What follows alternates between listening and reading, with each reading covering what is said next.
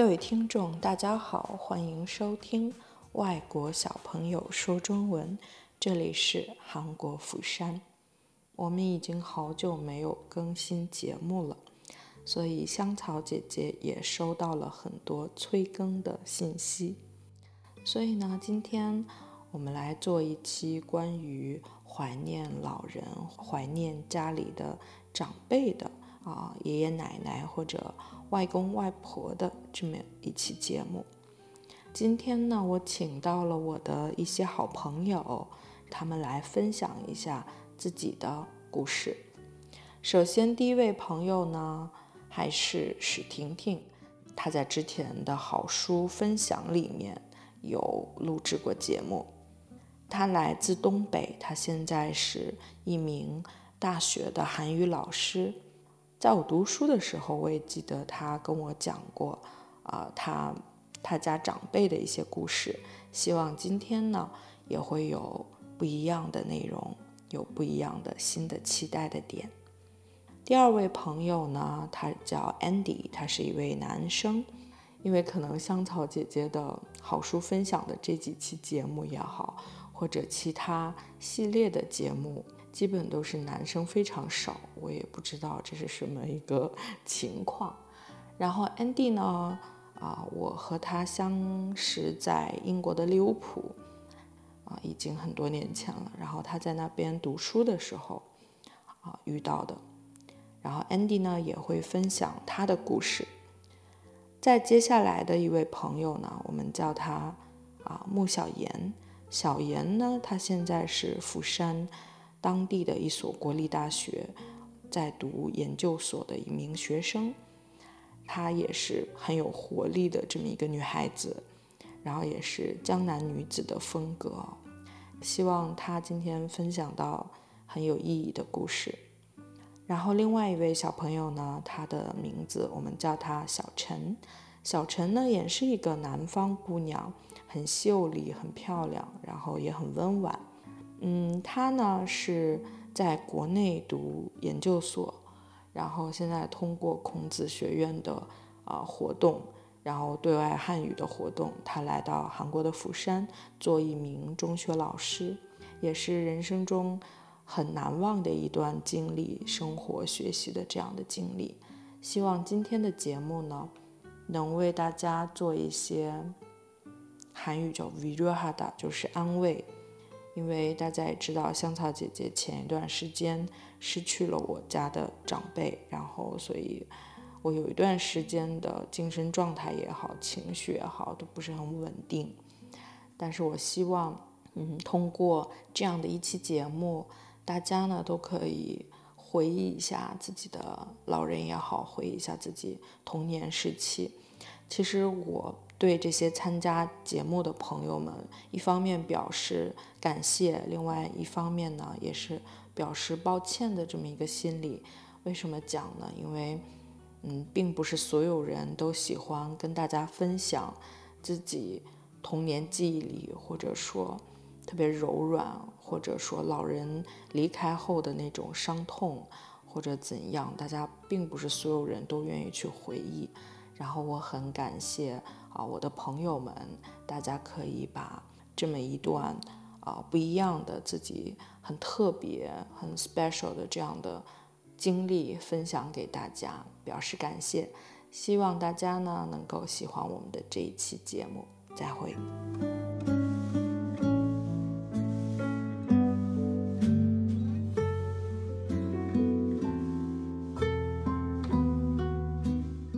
大家好。我是来自东北长春的婷婷老师，也是香草姐姐的好朋友。那最近接到香草姐姐的邀约，说要做一期回忆故人的节目。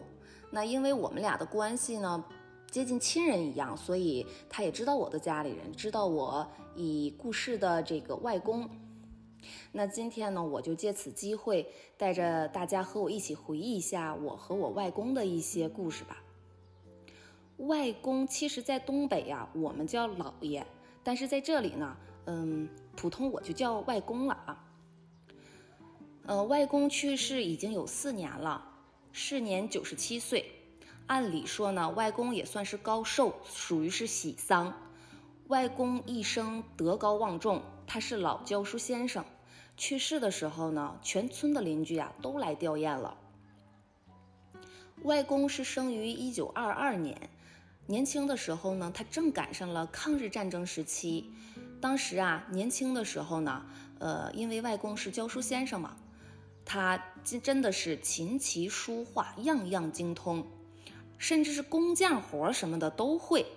但是因为当时东北沦陷了，教书先生的外公他也只能被迫使用日语去教书。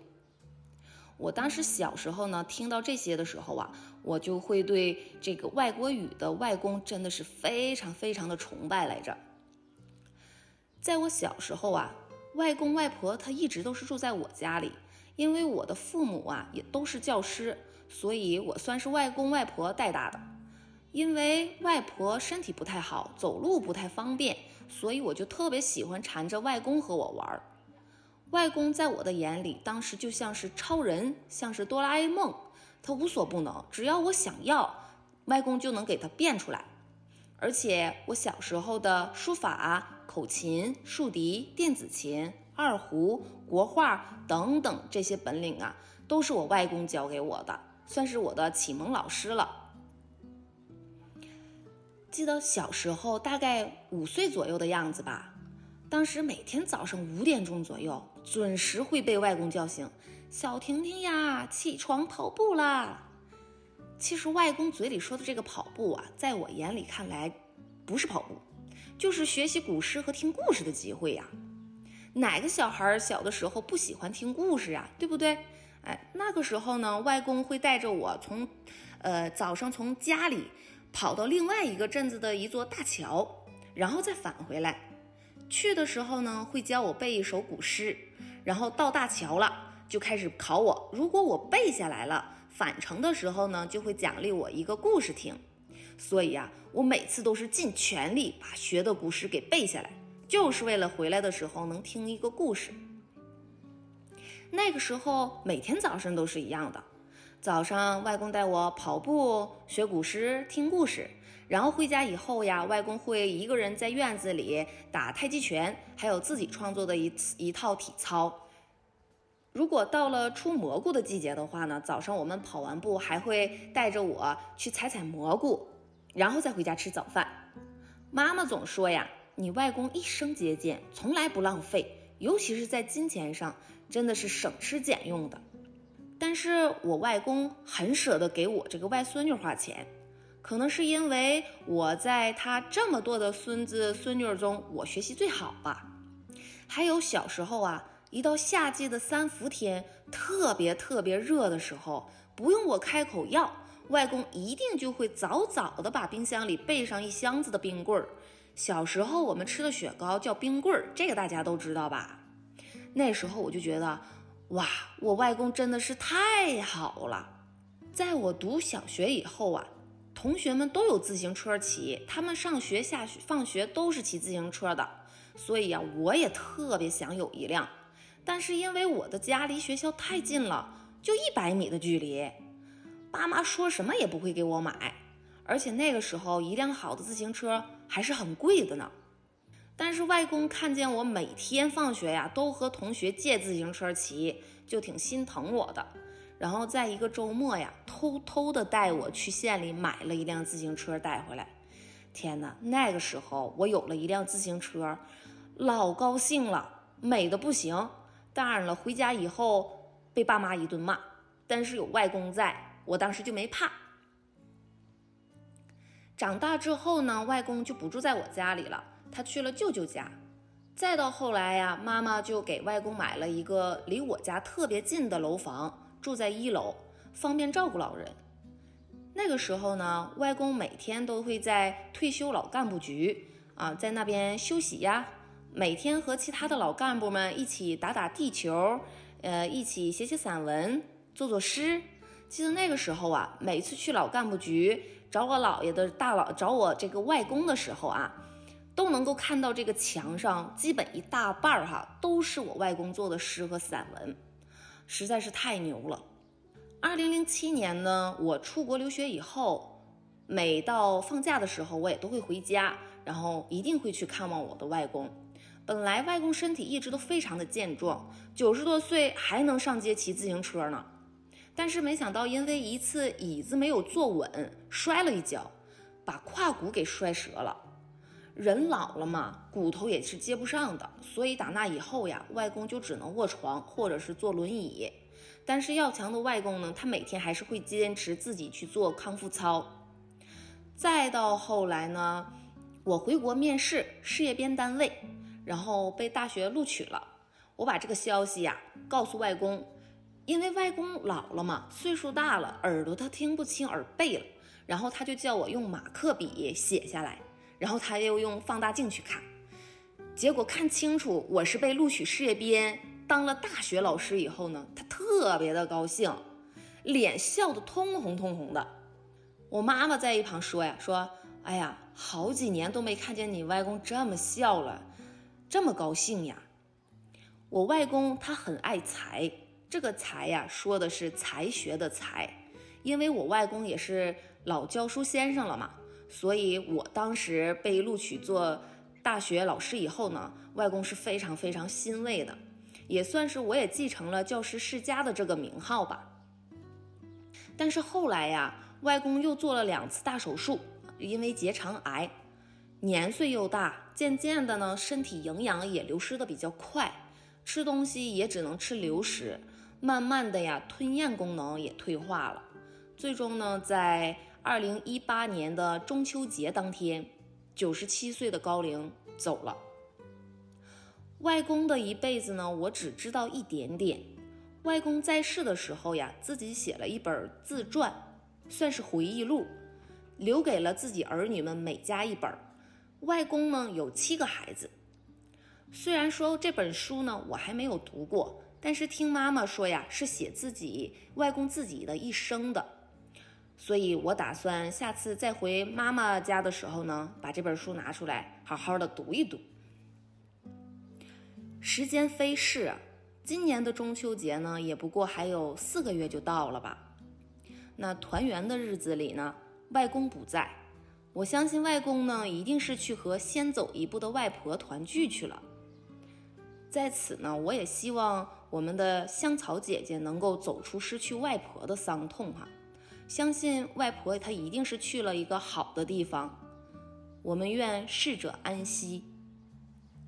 今天我的分享就在这里结束了，非常感谢大家能够耐心的聆听。我是婷婷老师。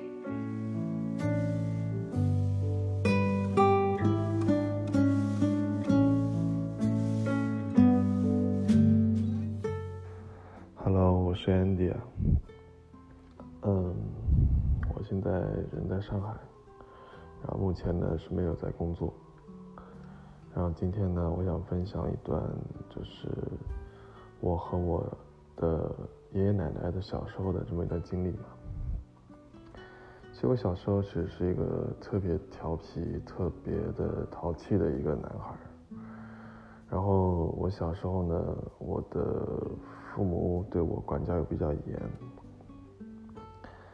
啊，无论是 从学习方面还是从啊生活方面都比较严。然后呢，跟我本身自己的性格呢，又就是有很大的冲突嘛。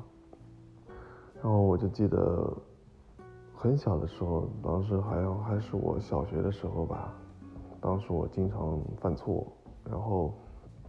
呃，犯错之后就跟家里父母闹别扭嘛，闹了别扭之后呢，然后和父母吵架了之后，其实当初就是当时心里也是就是就是又难过，然后又怎么样？我还记得当初就吵架之后自己也没有胃口吃饭，然后自己一个人徒步，大概是因为当初我的爷爷奶奶是住在。离城离市中心比较远的那种乡下嘛，如果走路过去的话，差不多就得花上半小时到一小时的路程。我就当时自己一个人徒步过去，然后就哭着抹着眼泪，然后我的爷爷奶奶就是总是问我发生什么事情了，然后他们总是呢就是说会怪我爸妈的不好，就觉得为什么要对孩一个孩子这么严厉？就是可以说，就是他们会就是没有没有这种没有理由、没有目的的这种去宠溺你。然后直到我当时没吃饭，我奶奶她还会下午，比如说两点、三点，她还会特地跑到市场上去帮我买新鲜的，因为当时我记得我特别喜欢吃红烧鸡翅，这是我印象很深一件事情。就我经我经常，比如说跟父母吵架，然后我就跑到我奶爷爷奶奶家，他就会给我，他就上来就问我，你问我吃饭了没有？其他的也不先不会问，先想想办法会。帮我去做一盘我最喜欢吃的红烧鸡翅给我吃。在成长的过程当中呢，其实像我的爷爷，他经常会告诉我一些他作为过来人的一些大道理。其实有时候我不会听我的父母的啊，我更会听我爷爷奶奶的。而且无论是我从我小时候到，包括我现在都甚至已经二十七八了。我爷爷还是雷打不动的，会每年给我包压岁钱红包。虽然我知道这可能应该不该要，但是他还是要，他还是要硬塞给我。这可能就是一种隔辈亲的一种爱吧。然后我还记得我小时候在我爷爷奶奶家里面，当时住在那边的话，就是非常开心的一段生活，就是算我很小时候很开心的一段童年的记忆。用那种老式的电视机，调频的电视机去打那个插那个磁卡的那种游戏机，然后我奶奶就会在厨房建议做饭，然后一到夏天了，我跟我哥哥、我爷爷，我们三个就光光着膀子在家的那个院子里面外面吃饭，而且我记得我的爷爷奶奶的话。其实他真的就是说对老人家对自己很节俭。我记得当初带爷爷去，比如说去一些我们觉得就是很正常的、很普通的这么一种，就是比如说几百块钱的一件衣服的这么一种衣服店里面，想帮他买件衣服，他总是挑各种理由啊，就是说这个不好啊，或者那个怎么样啊，就是退掉，想帮我们省钱。我爷爷奶奶今年都已经有七十多岁了。我也不知道，就是接下来的日子，作为一个孙子，可以陪他们走多久。首先，希望就是说这么一段回忆啊，可以永远保存在我心中。想花自己的时间去好好陪他们度过他们可能为数不长的余生吧，就是时间可能不是很长的余生吧。因为在这个世界上，其实父母会对你好。但是还有一种就是所谓的隔代亲，他们就是会很会宠溺，包括我在上海工作的时候，或者我之前在国外求学的时候，每次回去，都是我爷爷奶奶会给我准备很多好吃的，他就会知道我要吃什么。可能他们平时他们自己吃的很简单，比如说就两菜一汤、三菜一汤。但是等我回去了之后，每次过去之后，他会想方设法的准备我爱吃的、我想吃的。所以，希望爷爷奶奶啊、外公外婆啊，如果他们如果就是说还在世的情况下，就一定要花自己的时间，用自己的爱去好好的陪伴他们、报答他们。因为当你出生的时候，他们已经老了；当你长大的时候，他们就可能。要走了。如果爷爷奶奶、外公外婆会因为年龄或者说身体的方面原因的，他们提前走了的话，一定要好好的活下去，因为他们也希望你会你会过得越来越好，而且一定要呃一定要去时不时的去回顾，或者说不要忘了这一段感情，忘了这一段回忆，因为这个这种回忆是用钱也买不到。花时间也换不来的这么一段经历。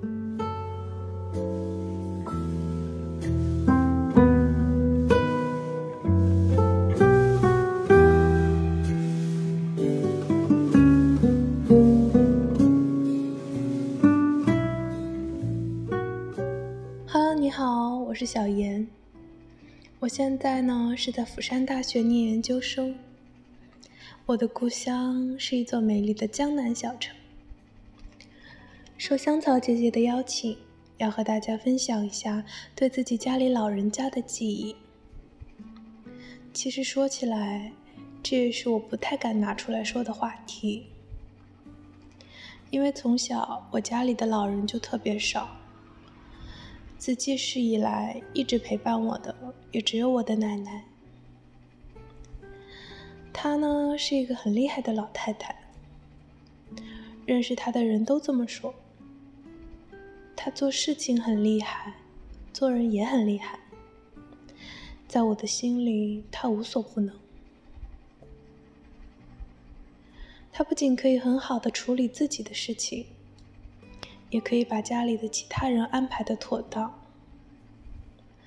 虽然我经常惹他生气，可我知道我永远是他全世界最爱的人。在他的心里，我好像永远都是那个长不大、喜欢在他怀里撒娇的小孩子。在我人生的前二十年。他好像时时刻刻都陪伴着我，所以不知道从什么时候开始，他的头发竟然也变得花白，走路都要人搀扶了。我从没想过，他那么厉害的人竟然会输给病魔，更没想过他有一天也会离开我。奶奶走的时候，我在国外念书。虽然立刻赶回去了，但仍然没有见到他最后一面。这也成为了我最大的遗憾。但是我知道，她也有遗憾。他遗憾没有看到我结婚，没有看到我获得幸福。记得我最后一次和他视频的时候，他的嘴不停的在动，好像在说些什么，可是他已经发不出任何声音了。后来的我总在想，当时的他究竟想说些什么呢？现在我想，我可能已经明白他想说的了。我一定会好好的，我一定会活得让你感动的，而我也一直相信，他从未离开过我，只不过是换了个方式存在而已。我想告诉所有的人，爱的人离开你后，都会化作天边的一颗星星，虽然看上去很遥远。但他会时时刻刻关注你，祝福你的。总有一天，我们会和爱的人重逢的。我爱你哦。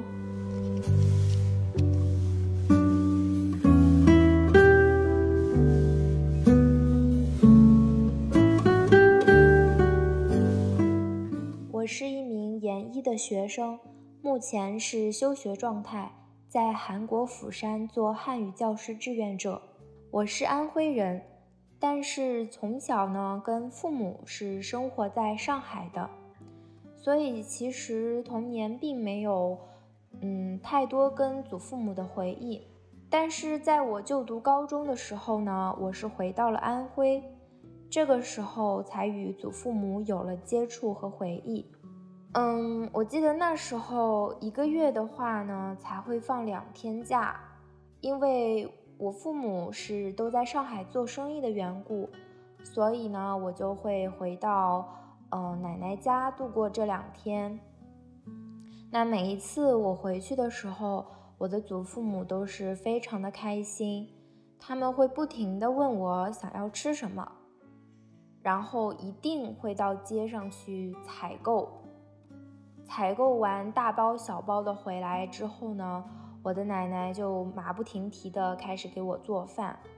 嗯，吃饭的时候，我的祖父母也是不停的给我夹菜，让我多吃点，多吃点。哪怕我已经吃了很多，但是呢，嗯，他们却依然觉得我吃的非常的少，还想让我再吃一些。